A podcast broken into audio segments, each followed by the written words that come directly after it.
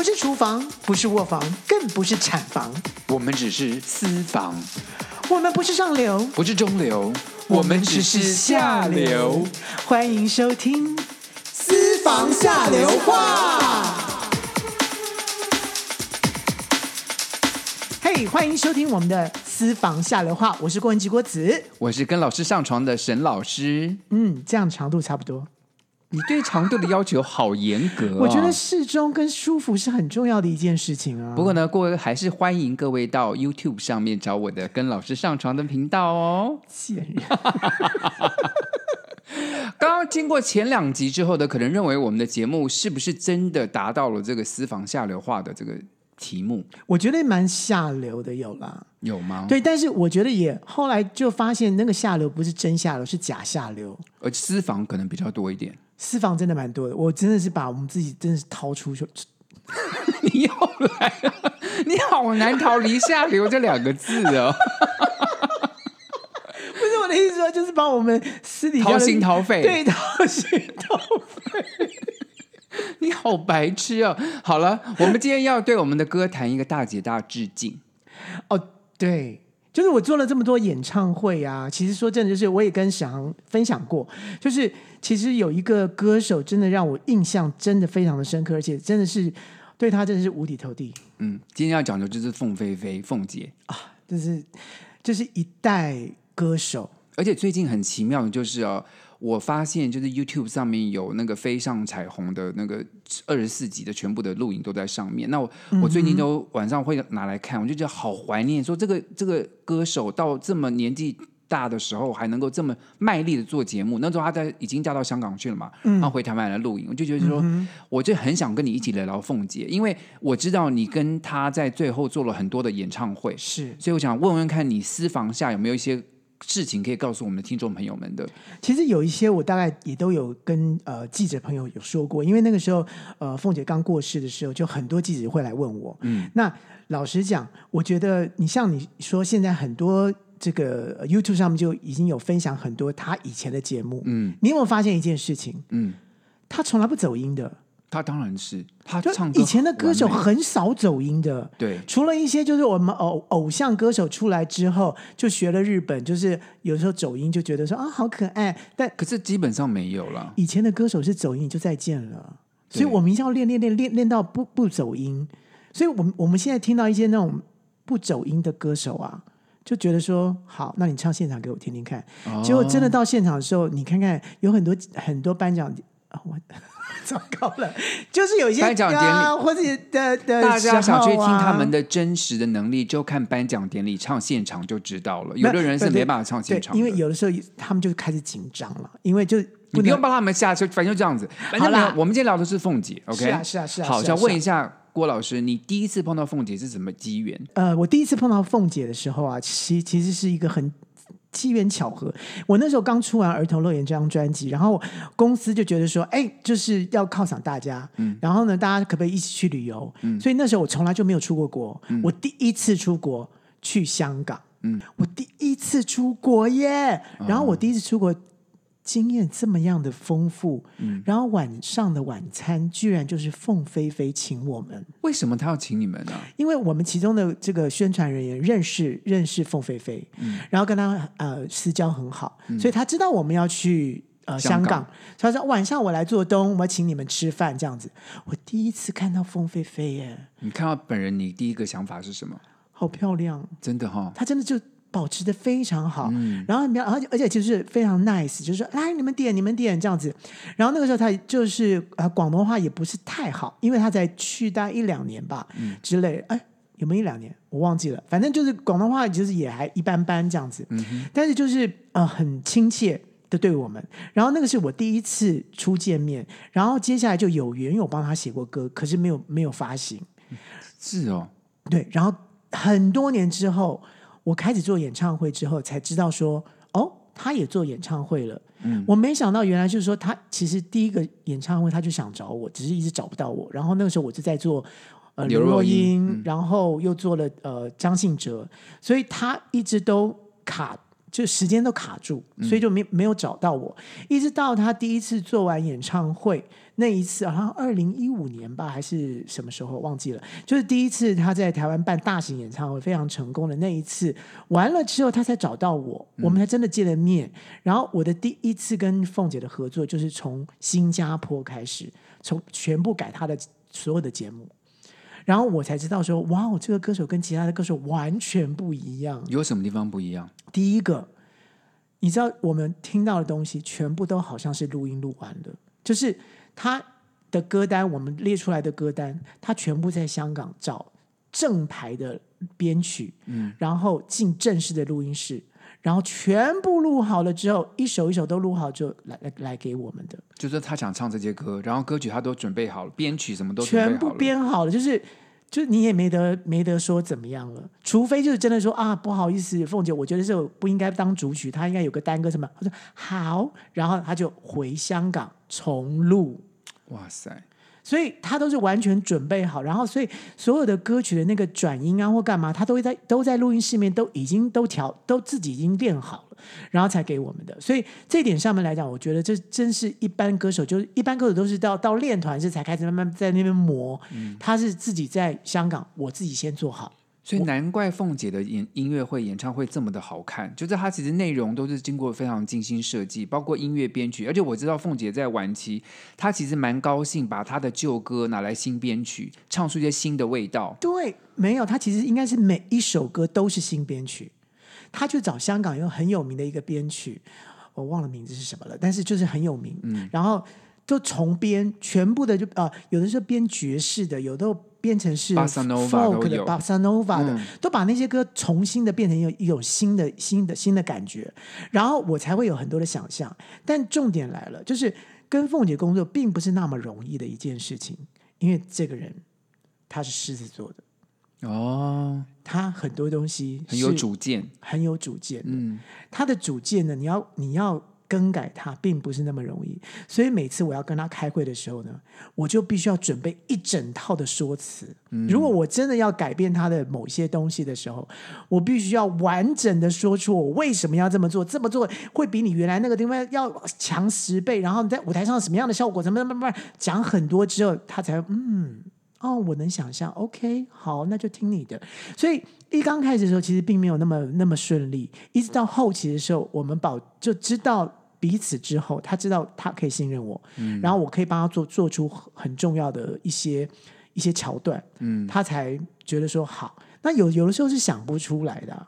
那譬如说，你有没有发现凤飞飞的这个演唱会从来就没有嘉宾？嗯。因为一般的人的演唱会一定会中间有个嘉宾，他可以下去休息一下。对啊，换衣服啊什么的。对，然后呢，这个凤飞飞的演唱会呢，我曾经也要也也不是要求啦，就是有建议说，凤姐这样子太累了，你要不要中间我们就请一个嘉宾？对呀、啊，譬如说就是你的好友呃费玉清啊或谁啊，嗯，帮你垫一下时间。对，他说，嗯，我再想想。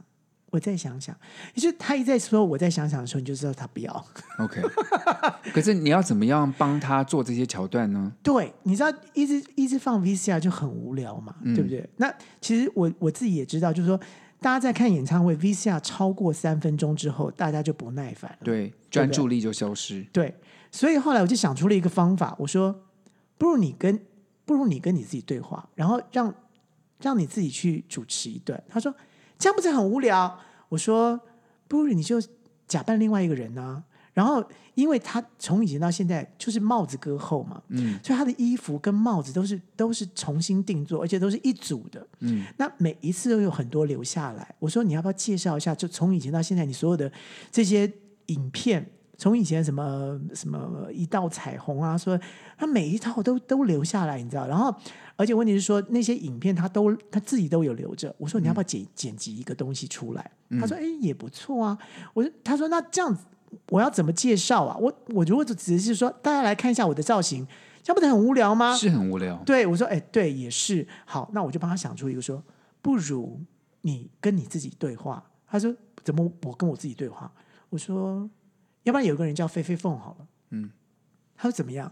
他说就是大荧幕，然后就跟你讲话啊，然后说，哎，他说这也蛮蛮有趣的耶。录影先录死，然后他在现场再跟那个录死的录影对话。所以也就是说，我必须要先写脚本，嗯、就他们两个对话是什么东西，嗯，然后时间要掐的刚刚好。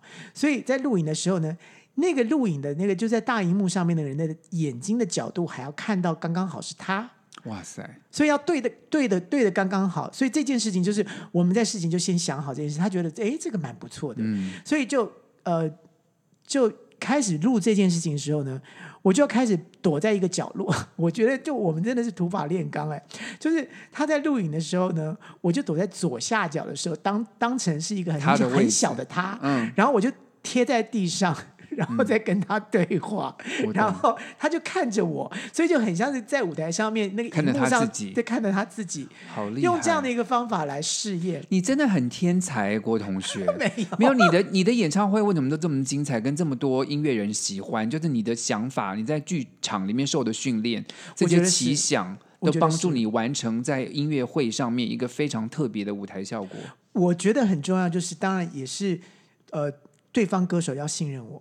然后最重要就是他们知道我在我在做什么，所以我觉得呃这么多年的戏剧经验给我非常非常多的启示，然后还有很多的一些玩法。请问一下，我听说啊，就是凤飞飞凤姐从来不戴老花眼镜，这是真的吗？她不在我们开会的时候戴老花眼镜，她不在我们前面戴老花眼镜，为什么？因为他当然要保持他的形象啊！我告诉你，这是我怎么发现的，你晓得吗？嗯、就在开会，他一定有助理在旁边。嗯，然后我们开会一定有有 round down 什么东西，大家就坐下来开会这样子。那对有一次我坐下来开会的时候，我就我把我的老花眼镜戴上之后，他就哈哈哈哈，他就大笑。他说：“你有老花眼，老花眼呐、啊？”我想说：“我说凤姐，你没有吗？”他说：“我有啊。”我说：“那你不戴吗？”他说：“嗯哼。”但他不戴怎么看得见？他的助理会念给他听，所以大牌歌星还真的是厉害。他为了要维持他的完美的形象，我还有一个，我还有一个地方蛮好奇，关于凤姐，就是她其实她那时候最后她晚年开那几个演唱会啊，嗯、刚好是。Catch 上那个 R&B 的那个风潮，啊、所以事实上凤姐也开始唱一些，她把她的旧歌拿来唱一些新的曲调。其实她唱的，我觉得她厉害的是啊，就是我们我现在看那个重新的一些回放嘛，她不油腔滑调，而且唱的都非常的好。我跟你讲，她真的是就是所谓的她自己发明的 R&B，嗯，她她知道就是当时是流行 R&B 的唱法，所以她自己有在自己家里面就猛练，就是譬如说你随便讲一个歌好了。我记得，我记得他唱的。月朦胧，鸟朦胧。我原来是这样而已，对不对？嗯、他可能就他可能在尾巴的地方就是月朦胧，鸟朦胧。就就他会稍微，他会做很多的自己的小巧思在里面，所以你就会发现，哎，他唱的很多东西，尤其在尾巴的时候，他自己也还会再拉音出去，就拉出来就是。怎么拉出来？就是我们没有想歪，你干嘛是想歪？凤姐，你怎么可以想歪呢？凤姐，凤凤迷们，对不起，对不起。不不不，就是音啦，音拉出来了之后呢，他会后面再加上一些尾音，是自己已经练出来的，而不是那种呃，我们就是一般像 R N B 的歌手，他会就就不需要练习，就现场即兴的。但他其实都是想好的。我记得他，我最记得一一句是，他说：“好好爱我。”就是。就是很棒，好好爱我，这样就很难听了。他就是稍微一点点，我觉得他这厉害就在这里，很有很有这个品味的来玩这个新的。我告诉你哦，他这是在他这个之前给我们的这个这个 demo 带里面就已经有了，所以表示他已经练到一个极致了。而且重点我知道的是，他家里面，嗯，他家里面，嗯，他有一个房间做成舞台，还有楼梯。啊，所以他能够在舞台上走楼梯这么的自然跟漂亮，就是在家苦练出来的。对，他，他其实在家里面就是他有一整套，就是他可以就是在家里面就一直在练歌。他练歌的同时上下楼梯啊，什么东西他就练。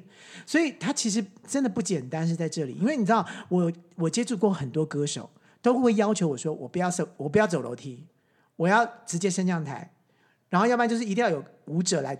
搀扶我，嗯，他怕跌倒，他怕跌倒，嗯，然后他不要看，他不要，他不要把裙子捞起来，或者说他怕一个跟就栽跟斗了，嗯，因为我真的有碰到歌手就栽跟斗了。当然，时常连马丹娜都跌过，就是这是很容易发生的意外啊。对，就是我我我的歌手很多都不太愿意走走楼梯，嗯，然后甚至就是左舞台到右舞台，或者左舞台到另外一个升降台的时候，需要有人背他。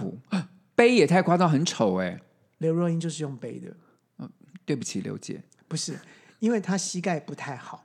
所以到后你讲了太多他们的秘密了吧？他自己有说啊，那没关系啊，哦、因为他膝盖他膝盖不太好，因为他有呃叫什么呃，风湿性关节关不是他什么 外翻，忘忘记什么东西外翻，就是髌髌骨外翻，髌骨外翻的这这件事情，所以他基本上他不太能，就是他又穿高跟鞋之后，他不太能跑的时候，就有一个人在右舞台准备着，他一跑到右舞台之后，就赶快背着他，嘣嘣嘣嘣嘣嘣，是在黑暗中吧？就在后台。哦哦，后台背背背到那个地方去。在台上背也太糗了吧？叫唱妹妹背着洋娃娃吗？不可能，这样怎么可能？但是他马上换到另外一个地方的时候，我们就是用这种方法。了解。哎，对，沈航，那其实我会讲凤飞飞那么多，但是你只是看了录影带，你对凤姐有什么感觉啊？其实我要特别感谢凤姐，是我从小长大啊，我妈妈时常都听西洋歌曲的。Uh. 我妈妈喜欢听阿爸啦、芭芭拉史翠珊啦，我，我妈妈喜欢听娜娜姆斯古里啦，这些就是西洋歌手。那我爸爸就是会听凤飞飞啊、欧阳菲菲，他就小时候买卡带，就是我爸妈都听完全不同的音乐。所以小时候因为我爸的关系，我就听凤姐的音乐。然后呢，可是不那时候，当在社会上觉得凤姐音乐好像是做给女工啊什么什么听的。对不对？在当时，嗯，然后呃，多年后，其实我爸爸现在已经全聋了，我爸爸现在完全听不到。可是就好险，在我爸爸耳朵还听得到一点点的时候，哦、那时候就你出了帮他出了第一个音乐会的那个 DVD，我就买了送给我爸爸。嗯、我让我爸爸这辈子从来没有收过一个礼物，他是觉得贴心的，就是我送他了凤飞飞凤姐的这个 DVD，那是他以前的回忆。对，而且他听他跟我说，他说他他他跟我说，从来没有人送过他一个就是他很喜欢的东西。哈，就这是凤姐的 DVD，然后他说凤飞飞这几年进步好多，哦，没想到就在这么多年他没有听到新的，因为凤姐很久没有出出新的专辑嘛，听到这个他就说他好感动，他就说进步好多。所以我觉得对我来说，有就是我跟我爸爸之间有多一个桥梁，就是凤姐这个，还有你的这个演唱会。没有，应该是说，我觉得你应该你应该觉得很贴心跟感动，就是说你送了一个东西给爸爸，然后是爸爸非常非常喜欢，你终于打中一对一一个一个他最喜欢的东西了。是，像买蛋糕干嘛，大家可能觉得啊，谢谢谢谢我的儿子，但他是真心的。对。对，很高兴你帮他做了那次演唱会，跟我送我爸爸。But anyway，我觉得就很多凤迷们也是一样，就是说他们一直很期待，就是呃，我接下来要怎么做凤姐或什么之类的。所以我跟凤迷们基本上就保持了一个很好的关系，嗯，就他们会，他们也会对凤姐喜欢的人或凤姐旁边的人也会对他们好，所以我常常也会收收到一些糖果、蛋糕什么之类的，都是来自凤迷的。对，凤姐到底对同志有什么看法？我没有问过这个问题，我没有，我没有问他，因为好奇的就是说，他的节目都是跟彩虹有关嘛，他一从前一道彩虹啊，飞上彩虹啊，全部都是彩虹，就是同志这个这个标题。然后我看凤姐的演出啊，事实上她的她的造型几乎就是宝种，你知道吗？她就是裤装，然后非常帅的，她的跳舞也是那种帅气的舞蹈。我觉得她应该很多女同志应该会非常崇拜凤姐吧？是的确。我我我我会觉得啦，就是说我我觉得呃，凤飞飞在当时一开始的时候，并没有就是他的一道彩虹什么的，都是从歌开始，嗯，就一道彩虹这个歌，然后跟电影彩虹，嗯、然后有彩虹三部曲，然后有有有跟彩虹的歌有有两三个彩虹的歌这样子，嗯、但是那个时候的那时候彩虹这件事情，并跟同志没有关系，嗯、所以基本上是没有，只是说。凤姐呢，因为她身材很瘦，然后脚呢、嗯、也很瘦，所以基本上她不太不太爱穿裙子。对，所以都穿裤装，都男装，就是比较比较男性打扮。其实她都穿很多长的燕尾服，男生的燕尾服。对对对，很漂亮。对因为她腿长，嗯、所以穿起来就特别好看。嗯、所以因为这样的，我我想因为是这样的关系吧。因为我们在做演唱会的同时，其实他并没有一直在，并没有在讲到这一块。嗯、所以，但是呢，就是。我可以看得到下面的观众，嗯，有很多很多，基本上我可以看得出来的，是同志的观众，对对对，不管男的或是女的，男同志或女同志都很爱凤飞飞。他对凤迷们是非常非常贴心的，嗯、而且所有所有我们在讨论演唱会，他都以凤迷喜不喜欢为第一高标。嗯哼，真的是一个非常令人崇拜的一个尊敬的一个老尊敬，可以是应该说尊敬了。好，我们先休息一下，等一下再回来聊凤姐。沈老师，公三小。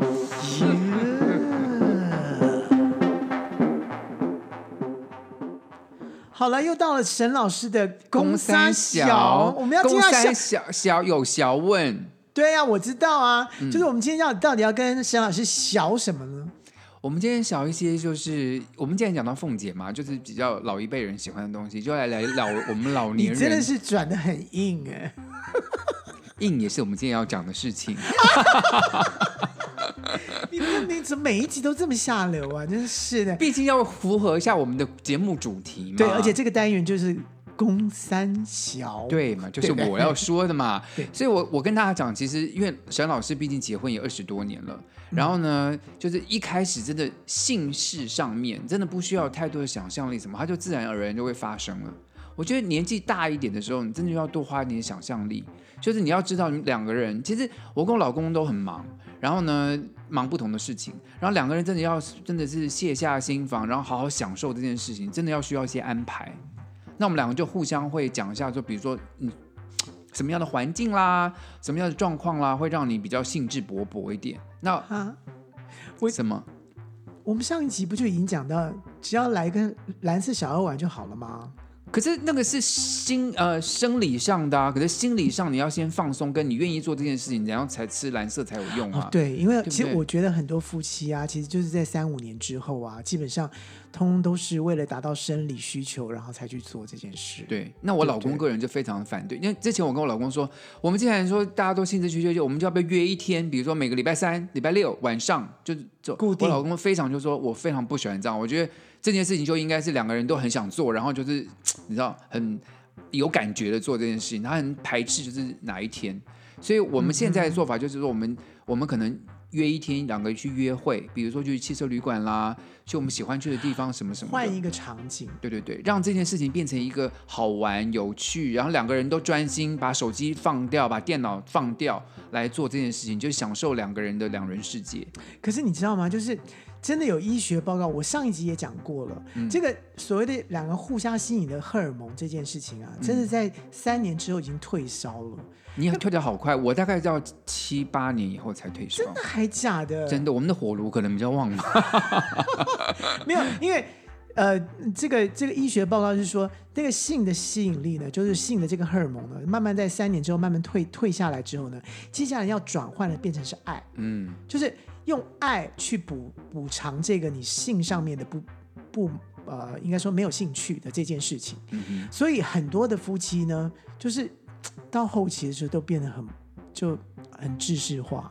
我个人认为啦，就是性还是表达对彼此爱的一种方式。当然，这不是唯一的方式嘛。因为但有些人就是抱抱，就变成抱抱也 OK。其实没有，像我跟我老公也是这样就。可是你知道呢？对，嗯、你知道就很多夫妻抱抱，后来就有抱怨，抱抱变成抱怨。哎就，你今天怎么抱的那么不紧啊？不是，啊、是说只剩抱抱了吗？哦，那就是就就安排像我刚刚说一些一些特别的行程啊，来做这些事情也不错。就比如说，但我我跟你讲，就是就。我不知道，我不知道可不可以说，但基本上，我想我爸妈应该不会听这个 podcast，所以我觉得你你你要跟我讲你爸妈的姓氏吗？不会吧？会我们没有很想听啊。我 那我就不用讲好了，要讲吗？你真的敢讲吗？我不相信。没有，我只是说我知道我爸妈什么时候做。屁呀、啊！因为我妈那天晚上会涂口红。郭妈妈这么少涂口红哦？就是。睡觉前啊？现在吗？不是啦，就是在我国中、高中的时候。我说现在郭妈妈还涂口红，那郭妈妈真的还蛮厉害。郭妈妈已经八十几岁了，所以就是说他们有他们的暗号哦。然后那天晚上我我爸就就会吃泡面。然后那个泡面都会立起来。所以我觉得爱很重要，就是在后期夫妻之间，就是那两个人是不是还真真的相爱这件事情，其实比性还重要。嗯，对不对？我们这个小完了吧？小完了，小完了吧？好，小很多。进到回来的单元。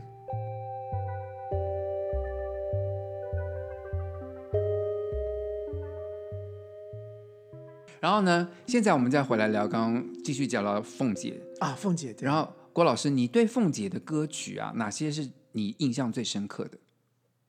我觉得印象最深刻，真的是她以前像《我是一片云》，然后《月朦胧鸟朦胧》。这些歌曲其实就是我，我觉得就是永远不退烧的一些歌曲。这些都是他早期就在帮台湾琼瑶电影的时候唱主题曲，让他非常成名的这些阶段的歌曲。但你不可否认，这些歌曲真的叫经典。当然是。所以这些经典是永远不会被大家忘记的。就是每三五年、三五年之后，就可能有人会重新翻唱，然后重新编曲，重新再演唱。我觉得，因为这些旋律都是太经典的旋律了。可是你第一次听到凤姐的歌，不是这一首吧？我第一次听到凤姐的歌，也是一个经典的国外歌曲。你要不要唱两句来听听看？哇哦耶耶，我爱你在心口难开。他他那个时候就已经是那种就反正自己发发明的 R&B 的啦。他真的还蛮厉害的，我觉得在歌坛上面。对，那那个那是我第一次听到凤姐的声音。然后后来接下来我我我有的唱片就是凤姐自己演的电影哦。他跟钟啊阿 B 钟镇涛演了呃什么什么星呃，就是溜溜的他，就是溜溜的他，对他也是唱这个，就是溜溜的他。你记不记得我们去澎湖玩，去一个什么古堡有没有？他们就在那边拍，就在那个古堡这样跑来跑去。对对，就是溜溜的他。哎呀，太好，你想出来了，是好险。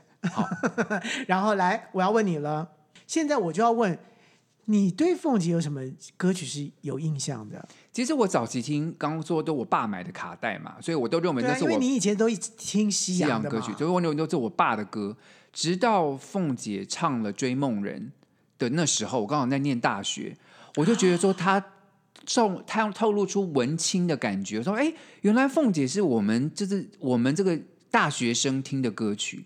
我告诉你，凤姐真的非常非常的认真。嗯，其实她也知道时代在改变。嗯，所以那个时候她真的是特别去找罗大佑。嗯，然后那个时候因为罗大佑出了呃这个呃一呃呃知乎者也，对，他就出了知乎者也。谢谢你帮我。就突然有一个风潮出现了，就是说。在台湾其实有很多很多个文青的文青的风潮，从以前的这个大学城之前，好好比说呃那个金韵奖完了之后，就民歌完了之后，接下来之乎者一出来之后，又变成另外一种跟社会比较结合的这种社会议题的歌曲。对，然后罗大佑就红起来了之后，嗯、所以凤姐也觉得说，哎，我也应该要更新，所以后来她就找了罗大佑，然后写了这首这个《追梦人》，他唱了之后呢，突然改。改变了凤姐的一个感觉，对，她整个就是，我觉得她完全好像是呃换了一个新的形象来跟歌迷们沟通。所以那时候你有唱《追梦人》，有很好听啊，很好听。然后另外一首歌我要讲的就是《掌声响起》这首歌，我觉得这也可以是代表凤姐她在晚期感谢歌迷的一首歌曲。而且每次我跟你讲，哦、她演唱会唱这首歌，我都会哭。我告诉你，他也会哭，而且我告诉你他多厉害。我做他演唱会，他每一次唱这首歌的时候，他哭点完全一模一样。怎么控制的？而且就是该掉眼泪的时候，他掉哪一边？然后呢，包括在唱的时候，他没有改音质。像我们如果唱歌，如果哽咽，如果掉眼泪的时候，对，我们是不是唱不下去了？完全就 pitch 到一个极点，要不然就是就，直接就变这样，对不对？对，哽咽。他音质完全一模一样，然后掌声响起，继续唱的时候，眼泪就滴下来。对，他他他太厉害了，我我这一点我就真的，我从来就没有问，我应该要好好问他，说你怎么练的？对，你怎么练的？对，因为有一次我是演舞台剧，就要唱，我跟我爸爸相见，最后我们要唱那个那个啦啦呼啦啦啦呼，唱这个，然后每次在台上唱，我都是我在这 就是。好险，我跟林俊逸演，所以他都他主音唱，他帮你唱，所以我就几乎对嘴就可以了。我说我真的我练，因为那时候我真的很伤脑筋，说我在台上哭要唱歌，我真的没办法。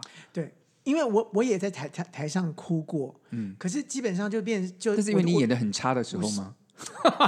我说 歌手的时候，哦哦哦然后我有感动，对，很感动。最后一首歌唱，我通常都是停住，就是我没有办法再继续唱，嗯，然后就变成是台下帮我唱。对，当然那那也是一种感觉。可是我觉得凤姐是练到她可以真的是分成，好像分成两个人，就一个人在哭，一个人是在唱，真的是好厉害。然后最后我想跟大家分享的一首歌是《想要跟你飞》，就是凤姐在她。她老公过世之后唱的这段，然后那个 MV 我就拍的超好，我看一次哭一次。她一个人在在坐在餐桌上，然后就一边吃东西一边哭。嗯，对，我觉得，我觉得，我觉得那个是那是一种真情流露，而且我觉得那首歌就是特别为针对他来写的时候，然后他在唱的时候，他已经摆脱他以前那种唱歌的方式，他就真情真情的在唱这首歌，所以这首歌也是会被留下来的，因为。实在是太感人。然后你知道，就是我觉得最伤心的一件事情是，她老公去世一年之后，她去世。对，而且是得同样的病。对，好像就是我要跟你，就是在这个过程里面，真的让人很心酸。哦，我好难，现在突然讲好难过，因为我知道陈国华老师帮特别帮凤姐写了这首歌曲，然后嗯、呃，他真的平滑无实的，非常的像说话一样的把这首歌，可是。感情是丰沛到了一个极致的，嗯，唱这首歌曲，再加上就是他的当时的背景，就是故事的背景，我觉得那真的是很难让人家不流泪。嗯、然后真的很可惜，就是在过了一年之后，然后呃，我们都好像跟他断了联系，嗯、呃，然后最后是。被知道，在一个月之后才知道他过世的消息。而且那个时候，我记得是他要跟你在筹划一个一个演唱会，对，对对，而且是筹划已经筹划已经结快要到结尾了，就是我们已经把歌单全部弄完了。然后他说：“好，那改的部分我到回回回到香港去做。”一回去他就没有再回来了。然后啊，好几个月，我觉得很奇怪。然后我就打电话，我就打岳阳电话给凤姐。然后凤姐在接的时候就是咳嗽，就。他那时候在咳嗽，我说我说凤姐，你感冒还没好啊？他说啊，对呀，还没好，还还没好这样子。然后我说哦，那那那你多保重这样子。那我我再我再跟你跟你跟你保持联络，保持联络。然后你好的时候，看什么时候你要再回到台台台台北来，然后我们我们再来再来这个讨论。就后来就没有再回来了。所以那是最后一次你跟他通话？对，最后一次跟他通话。嗯嗯。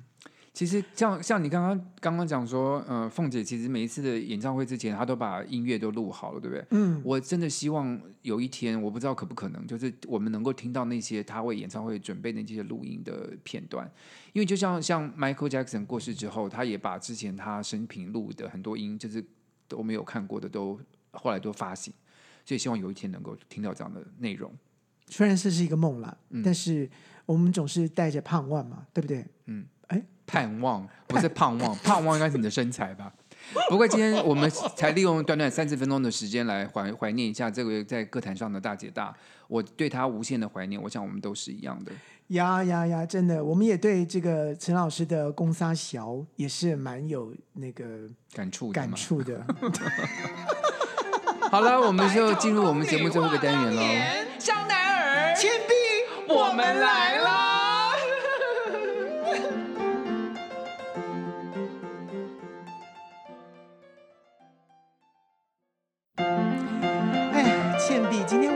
说什么话当年的事儿了？香奈儿，你今天的奶怎么这么这么的奇怪呢？有奇怪吗？我只是托高集中而已，非常的高。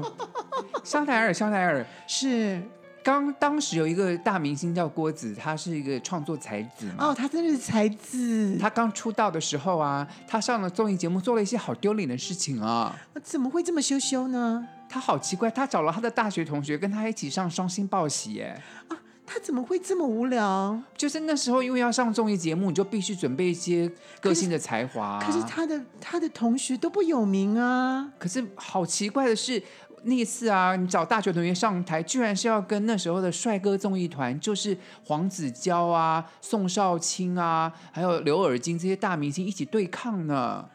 他对抗得了吗？他这么高档，可是他真的对抗了，而且还赢了呢。Oh my god！我们就来说一下我们那时候做了什么事，好不好？我跟你讲，真的太低级了。那时候我们这这这，我们怎么会这么的无聊啊？对，我们很无聊，而且问题是重点是。制作单位最后居然还来找你说，你可不可以来当编剧？对，我的老天、啊！我只是随便帮你想了一些什么桥段。是我告诉你，那个时候双星报喜呢，就是有这个蓝白对抗，呃，蓝呃，是不是蓝白蓝红红白对抗还是什么之类的？嗯。然后我们就是其中的一队。然后那个时候因为我在打歌，嗯、所以我就必须要参加。然后呢，就说好，那我要自己组一队，因为对方就是那个帅哥帅哥综艺团。嗯。好，就是黄子佼他们那边，因为很他们都很很会搞笑。对。那我想说我们怎么办呢？我就没办法，我只要找救兵了。所以我就当然就找到以前我们最好的最好的朋友，就是沈老师沈航，还有徐婉莹老师，我们三个人。对，然后我想说，哎，我们怎么办？怎么办？怎么办？嗯、然后我们就真的想了一个很无聊的，我们居然在节目上面做脸，我们就没有，我们就学蔡燕萍，就是我们把蔡燕萍的，就是说的那个过程，就哎，是不是你演蔡燕萍啊？不是，你你你好像是演美容师，我在旁边好像是讲解的人，就是。然后我们还想说，我们还想说，呃，在整齐呃在。做美做脸之前要注意一下安全。我们的逃生一共有六个出口 在前面，因为我们两个很爱学空中小姐。对，因为那因为以前坐坐坐那个坐飞机的时候，你就知道呢，空姐一定要介绍安全。对，就出入口有几个，就是。安全带，就抽安全带，然后呢，如果说碰到那个 那个那个那个充气孔掉下来的时候，你要怎么吹气？然后呢，再就是你的救生衣要怎么穿？穿上之后呢，如果膨膨膨胀不起来的话，旁边有个 小吹口，然后怎么吹？吹完了之后呢，好，要从六个出口出去，然后他们的手是基本上都完全的像是你知道公式化的笔，很公式化的笔。然后我们居然把这个搬到舞台，就是搬到讲成在做脸前要的注意事项。而且不是，你还记得我们两个去澎湖玩的时候，我们两个第一次坐飞机，我就我们两个第一次坐，嗯、然后我们就旁边空姐都在示范那个，我们两个旁边笑到一个不行，我们俩说空姐一定认为我们两个疯了，就是介绍这有什么好笑？可是我们觉得这好低级，因为我们前面已经演过这个，然后再看一次的时候就觉得真就是这样，就很好笑。然后然后居然这样子，居然我们居然赢了他们呢，就是。我们这个，你你不觉得我们这个内容其实很荒谬吗？然后居然就被大家喜欢。对他们，对电视台人来说，是极有创意的，因为曾谁会去想到这个，把它结合在一起？对，美容院为什么有六个出口？对，所以居然点完，他叫我说，要不就帮他们写脚本？对，这这这，我真的觉得太好笑了，就是真的，就所以为什么我歌不红？因为你人太红了，你人太……可没有，我跟你讲，当年如果你就像现在一样这么开朗的话，你一定会红。就像那时候大小 S 一说来变成三八的样子。No, 我我我跟你讲，老实老实说，真的，嗯、我觉得是现在的民风开放了之后，啊、所有东西都结合在一起了，嗯、所以我现在就可以完全做自己，对，去完全做自己。那以前的那个时候是没有办法的，所以那个时候我变成是拆开来，我到底要当谐星，还是我要当？创作歌手，这是这是一个很难抉择的事情，嗯、所以我两项都很强啊。对，我现在终于可以在你年老的时候来完成这个梦想，做谐星的梦想。还没到老，成熟。好了，随便你怎么说。希望各位喜欢今天的节目内容哦。OK，不要忘记在那个 YouTube 上面看我们的节目，然后也可以在，在脸书上面留言哦。我们都会回复你们答疑，而且你可以在各大这个八 Podcast 的类似的平台听到我们这个节目。对对对对对，要重点要知道，脸书我们的名字现在还是叫做“我爱崔台金”。那我爱崔台金是什么？我爱崔台金，我爱崔台金。OK，下次见喽，拜拜。